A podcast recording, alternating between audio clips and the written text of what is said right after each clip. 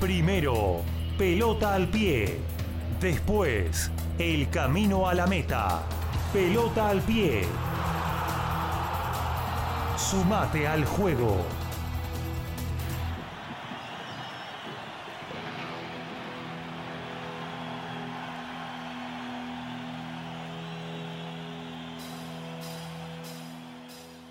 Bueno, un placer eh, estar con ustedes nuevamente. Aquí comienza Pelota al Pie, eh, con, con muchos temas muy importantes que queremos compartir con ustedes. Estamos con Juan Cruz Wolf. ¿Cómo estás, Jorge? ¿Todo bien, Juan? Bien, todo bien. Le damos la bienvenida también a Ricardo Lunari. Ricardo. Hola Jorge, Juan Cruz, un gusto estar con ustedes otra vez.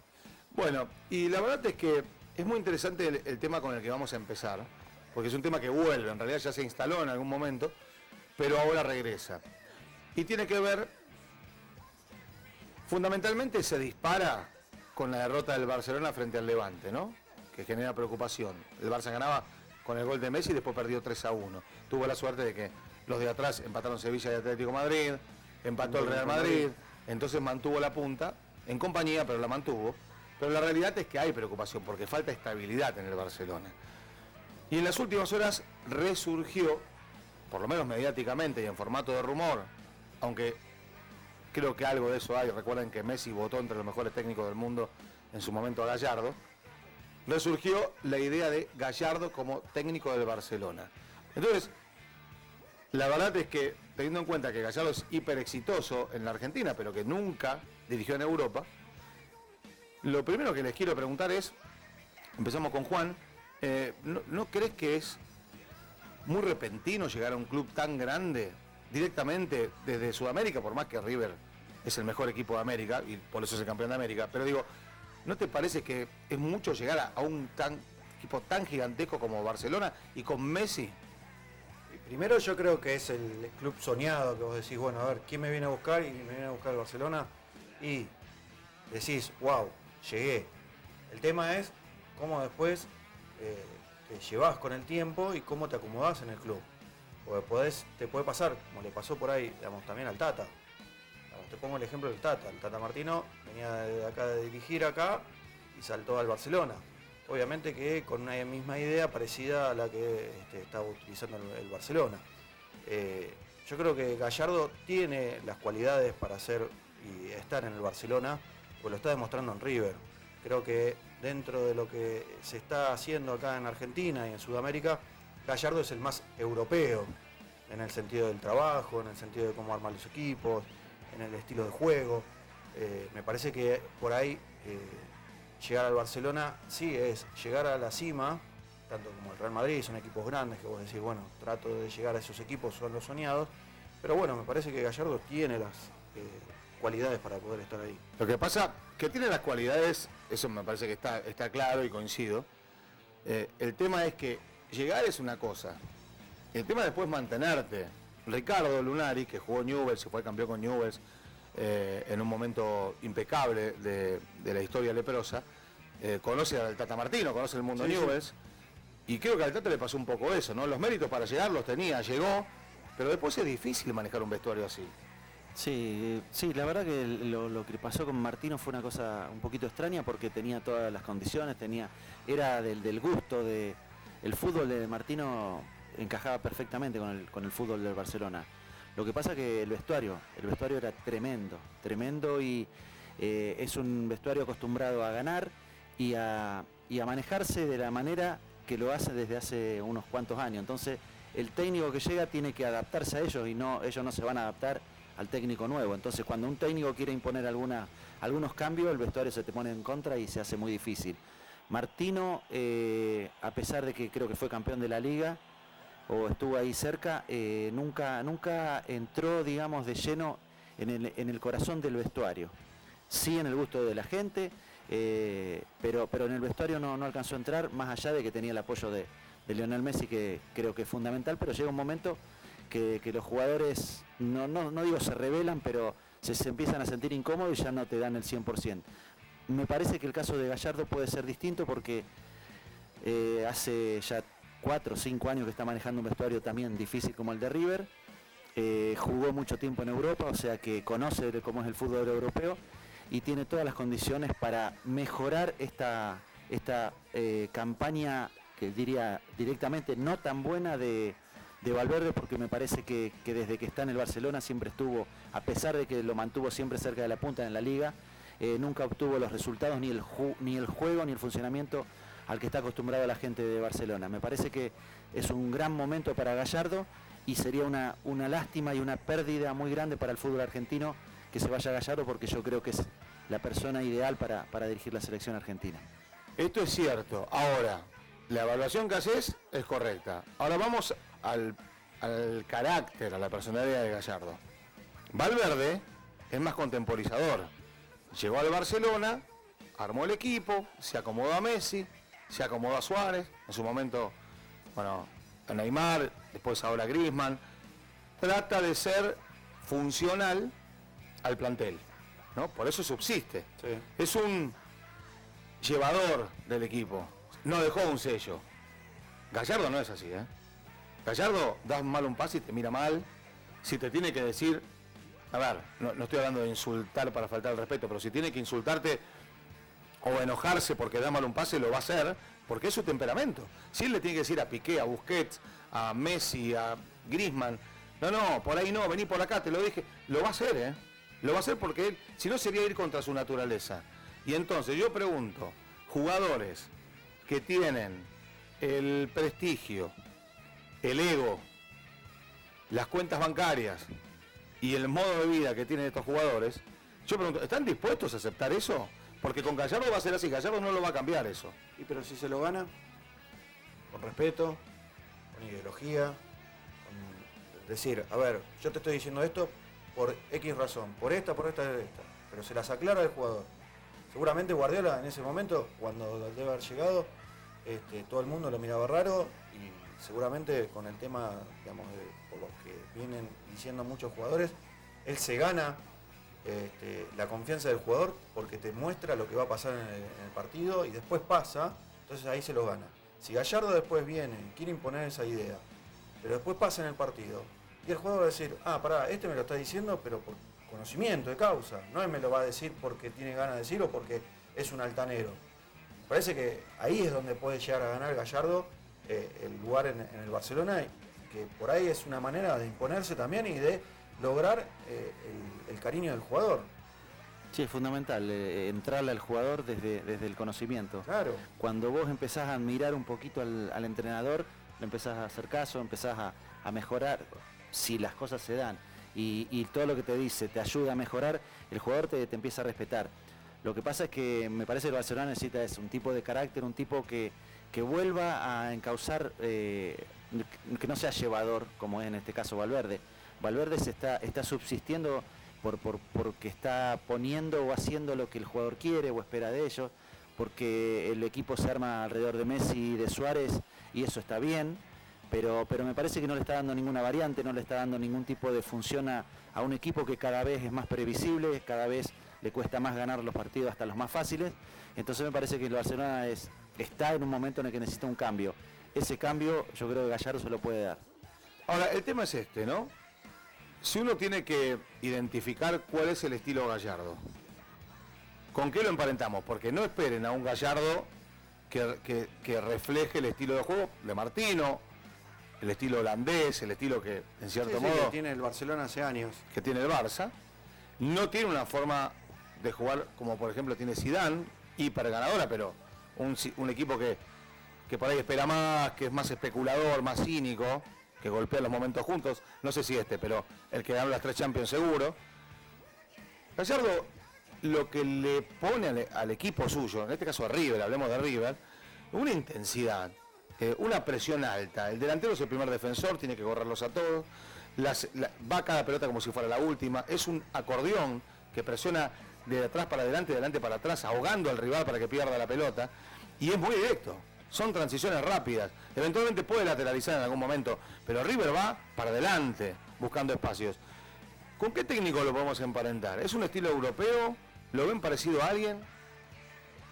A mí me parece que sí, que es totalmente europeo, porque al, fútbol argentino, a lo que ya podían realizar los jugadores de River por su categoría y por su técnica, le imprimió esa, intensidad que, te mata, que te ahoga y que termina demoliendo a los rivales.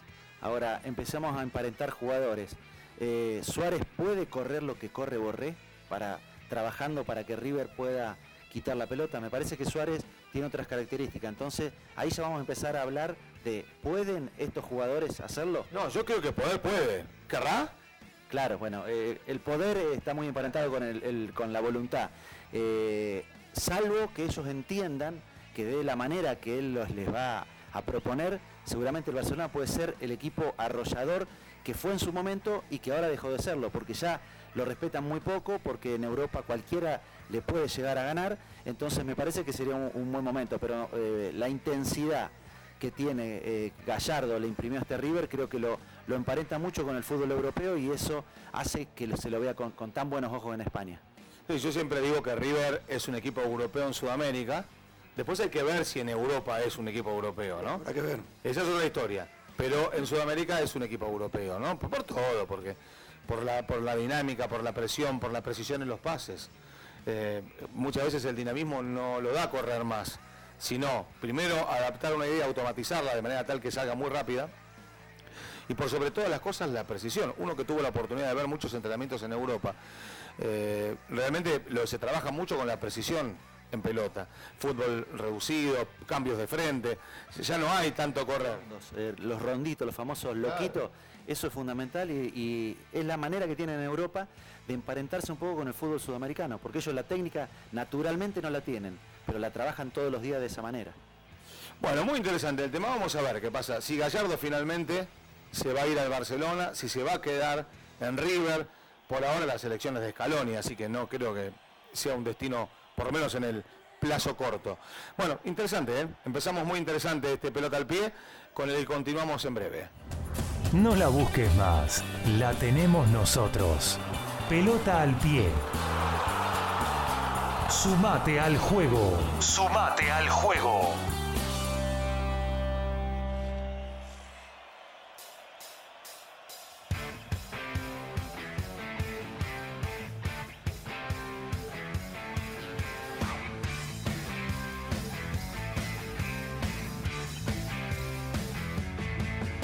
Es el turno de conversar sobre el Real Madrid, que también pasa por sus tormentas, eh, y en este caso particularmente, más allá de no haberle podido ganar por Liga al Betis, eh, lo cierto es que muestra muchas indecisiones o muchos titubeos, ¿no?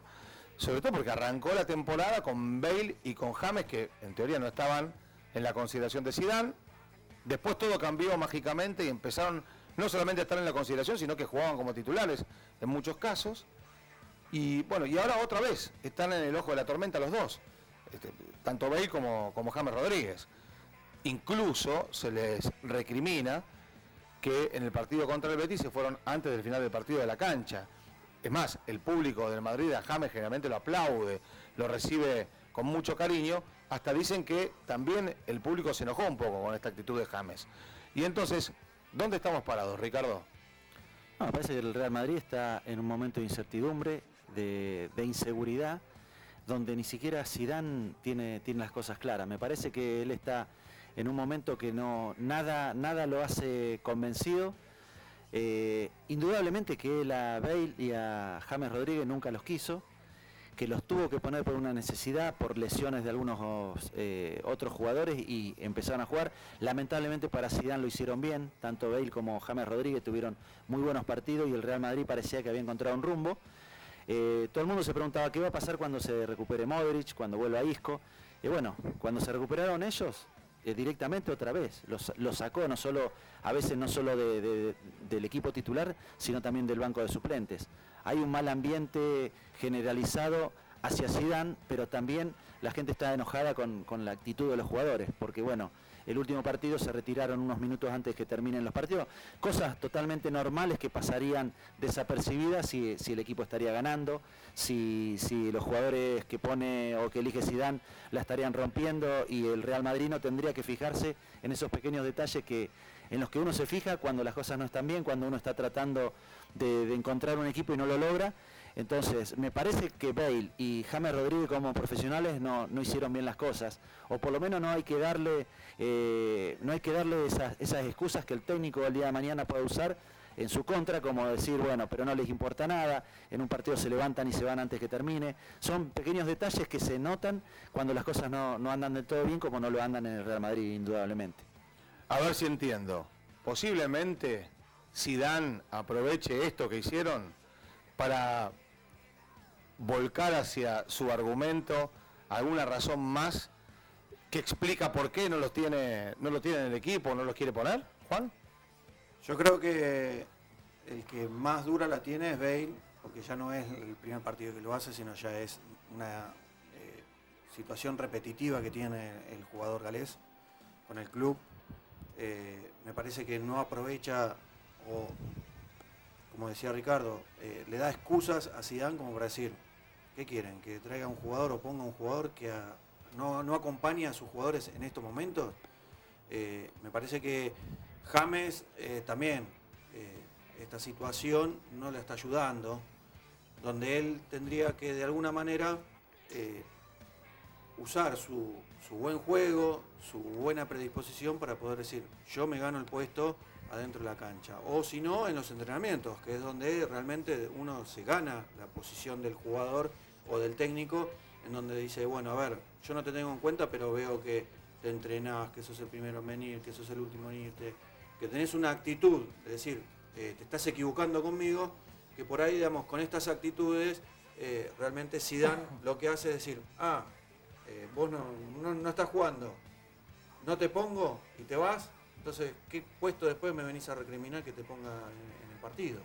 Sí, a mí, a mí me da mucha pena, sobre todo lo vamos a soltar un poco a Bale porque naturalmente nos interesa mucho más la situación de James, un jugador al que yo admiro y que disfruté tanto, lo voy a decir porque mucha gente lo sabe y si no, se puede enterar ahora. Celebré el título de Banfield en 2009 con James en un nivel extraordinario, que fue el que después lo condujo a Europa. Porto, Mónaco, bueno, hasta llegar después, como todos saben, al Real Madrid. Y yo creo que, a ver, hubo un mal manejo de su carrera, tomó muy malas decisiones.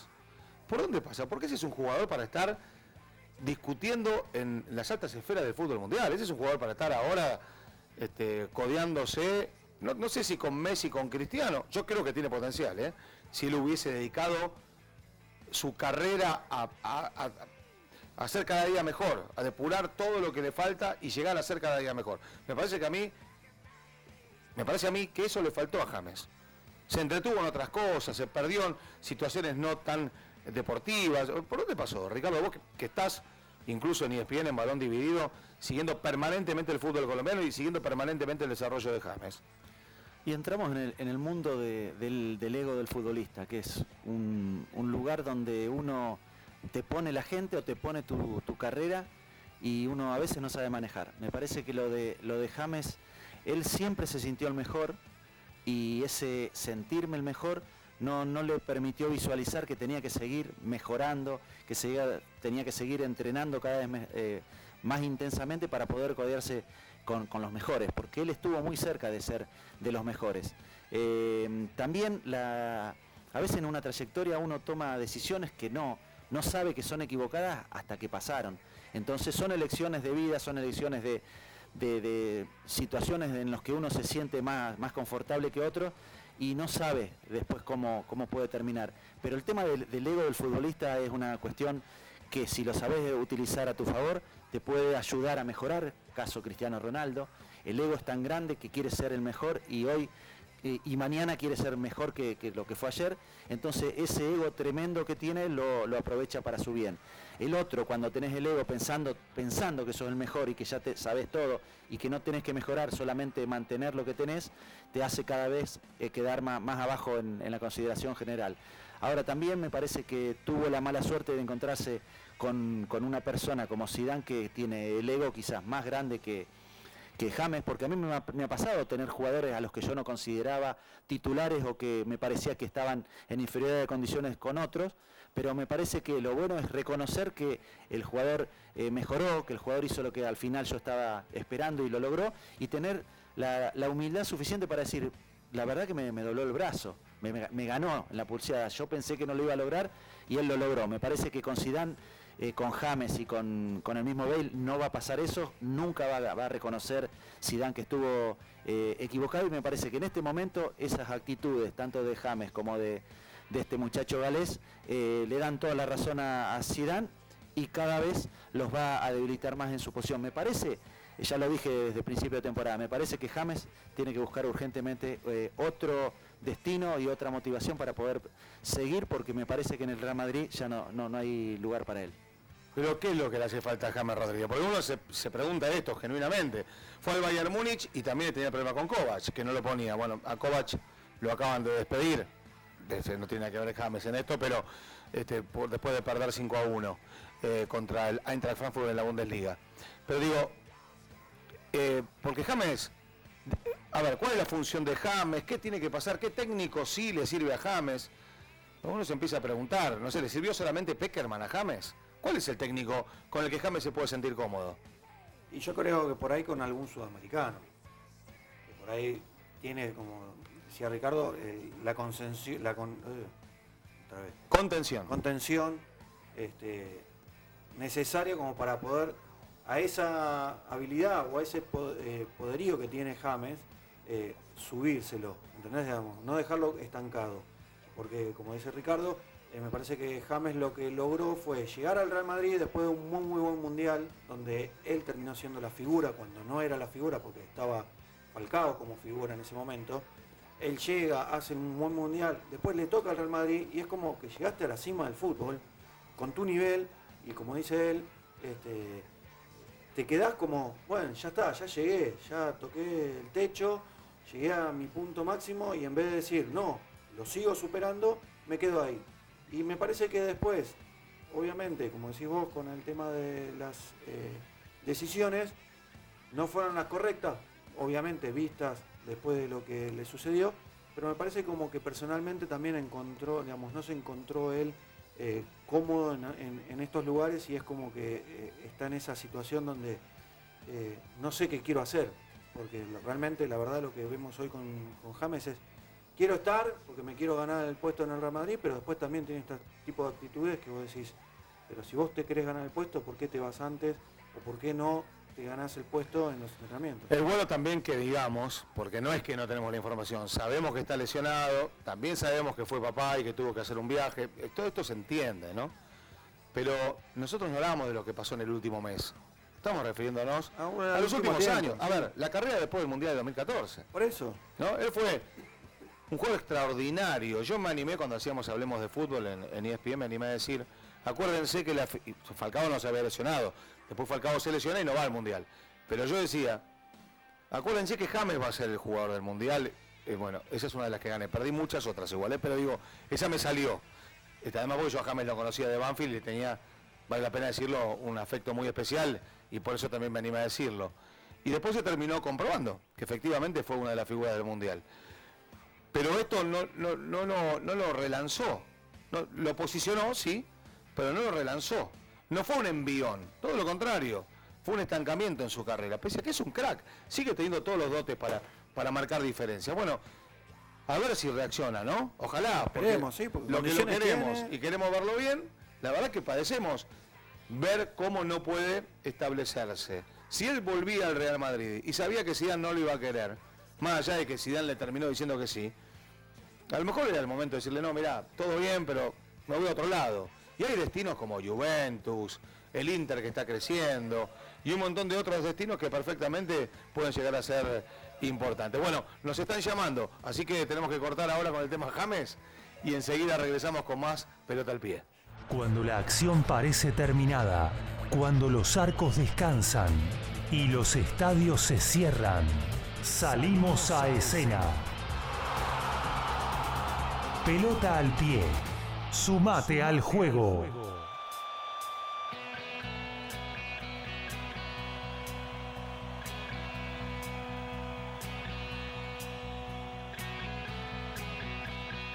Bueno, llegamos al final de, este podcast, de esta conversación que tenemos a propósito del fútbol y vamos a cerrar con algo que ya anticipamos y tiene que ver con la destitución. Fue despedido Nico Kovac como técnico del Bayern Múnich. Y la verdad es que, a ver, no conocemos cuál es la situación interna del técnico con el club, pero sí llama la atención. Es verdad, perdió 5 a 1 contra el Eintracht Frankfurt, lo cual es sorpresivo, pero bueno, puede pasar. Es, es un, alguno diría es un resultado saca técnico. Si no está firme, si un técnico está firme puede perder 5 a 1 porque un mal día lo tiene cualquiera. Entonces, llama la atención, Ricardo, no sé, a mí por lo menos. Sí, llama la atención, pero eh, en el mundo Bayern Múnich eh, no es algo tan impensado. Eh, no es un técnico que, finalmente los, terminaba convenciendo. tuvo sus idas y vueltas con el club. El, el, el, equipo pelea todos los campeonatos alemanes, pero no porque sea un gran equipo, sino porque no tiene competencia. El único que le hace un poquito de fuerza es el Borussia Dortmund. Los demás juegan para para tratar que el Bayern no le haga, no le haga más de 4 o 5 goles. Entonces el técnico que dirige al Bayern sabe que tiene la obligación de ser campeón de Alemania y después tratar de intentar llegar lo más alto posible en la, en la Champions League. Pero al no tener esa competencia interna tan fuerte, eh, no tiene el parámetro. Y cuando llega a la Champions League, ahí es cuando, cuando se compara con los otros equipos y recién ahí se dan cuenta si está o no en condiciones de pelear la Champions. Pero igual el funcionamiento del Bayern de, la última temporada eh, no es el, indicado porque sinceramente tuvo un par de resultados eh, sorpresivos, adversos, que no se lo esperaban. Este, este resultado saca técnicos, es la última gota, la, que colmó el vaso, porque sinceramente no, se vislumbraba que el, que Bayern podía eh, cesar a su técnico, pero nunca estuvieron del todo conforme con este, con este entrenador. ¿Sabes qué quiero preguntarte, Juan? Eh, ¿Conviene ir a dirigir al Bayern Múnich?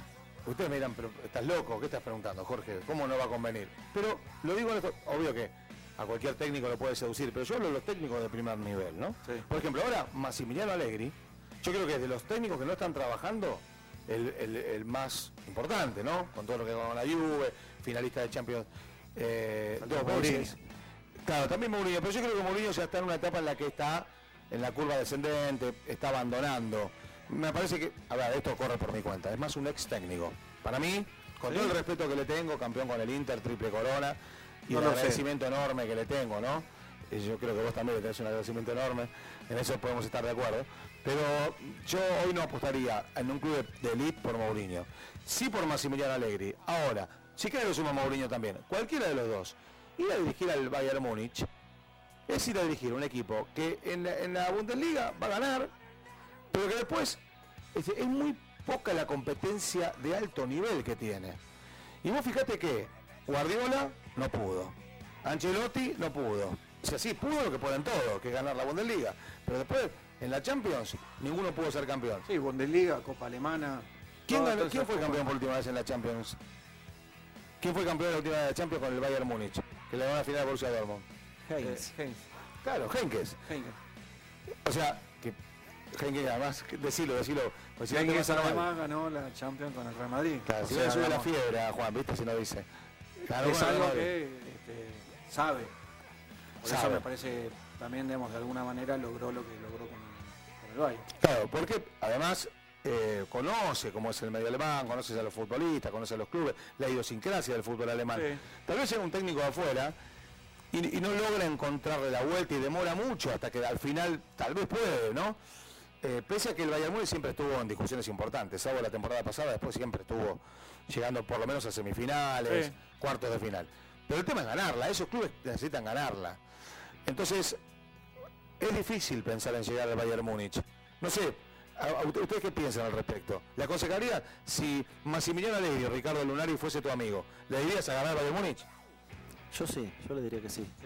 sí, eh, porque es un, desafío importante eh, tratar de, trascender eh, a nivel internacional, porque la liga la vas a ganar y eso te da prestigio, ganar la Bundesliga siempre te va a dar prestigio, más allá de que, de que tenés casi la obligación de ganarla, es muy difícil que se te escape, salvo son dos partidos en el que se define el campeonato contra el Borussia Dortmund y ahí prácticamente se perfila el campeón de la Bundesliga, casi siempre con preponderancia de, del Bayern y después, bueno, el desafío enorme de poder llevar a ese equipo a lo más alto de, Europa. Eh, cuesta, cuesta mucho porque Alemania ganando la Copa del Mundo de 2014 de Brasil, cuya base era eh, el, Bayern Múnich, ni aún así pudo, pudo lograrlo. Entonces me parece que es un desafío importante.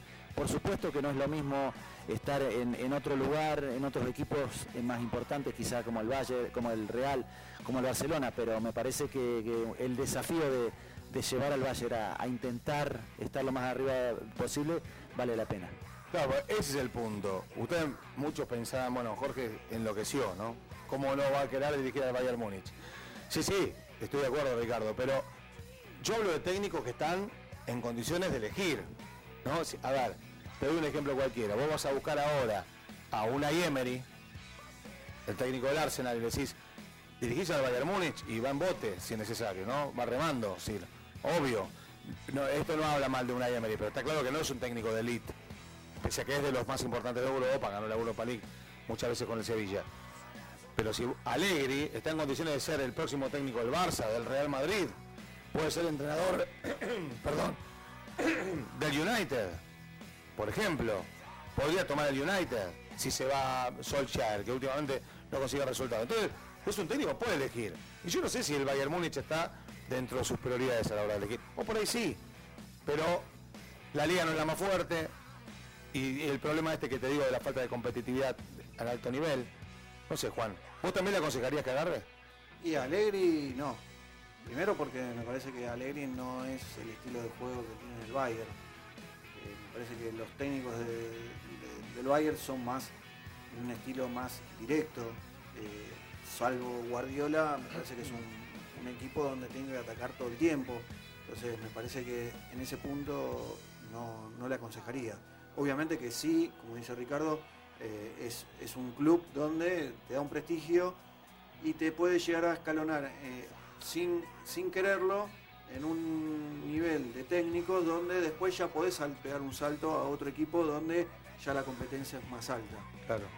Bueno, está bien. Pero, hay que ver también las condiciones y, qué es lo que, puede llegar a ser. ¿no? Lo de Alegri lo planteo yo, ¿no? para poner un, por un ejemplo, no es que Alegri vaya a ir al Bayern Múnich. No, no, no. Ni soy de la gente de Alegri, sino seguramente no estaría acá ahora. Eh, sería genial, ¿no? Estaríamos en otro lado ahora.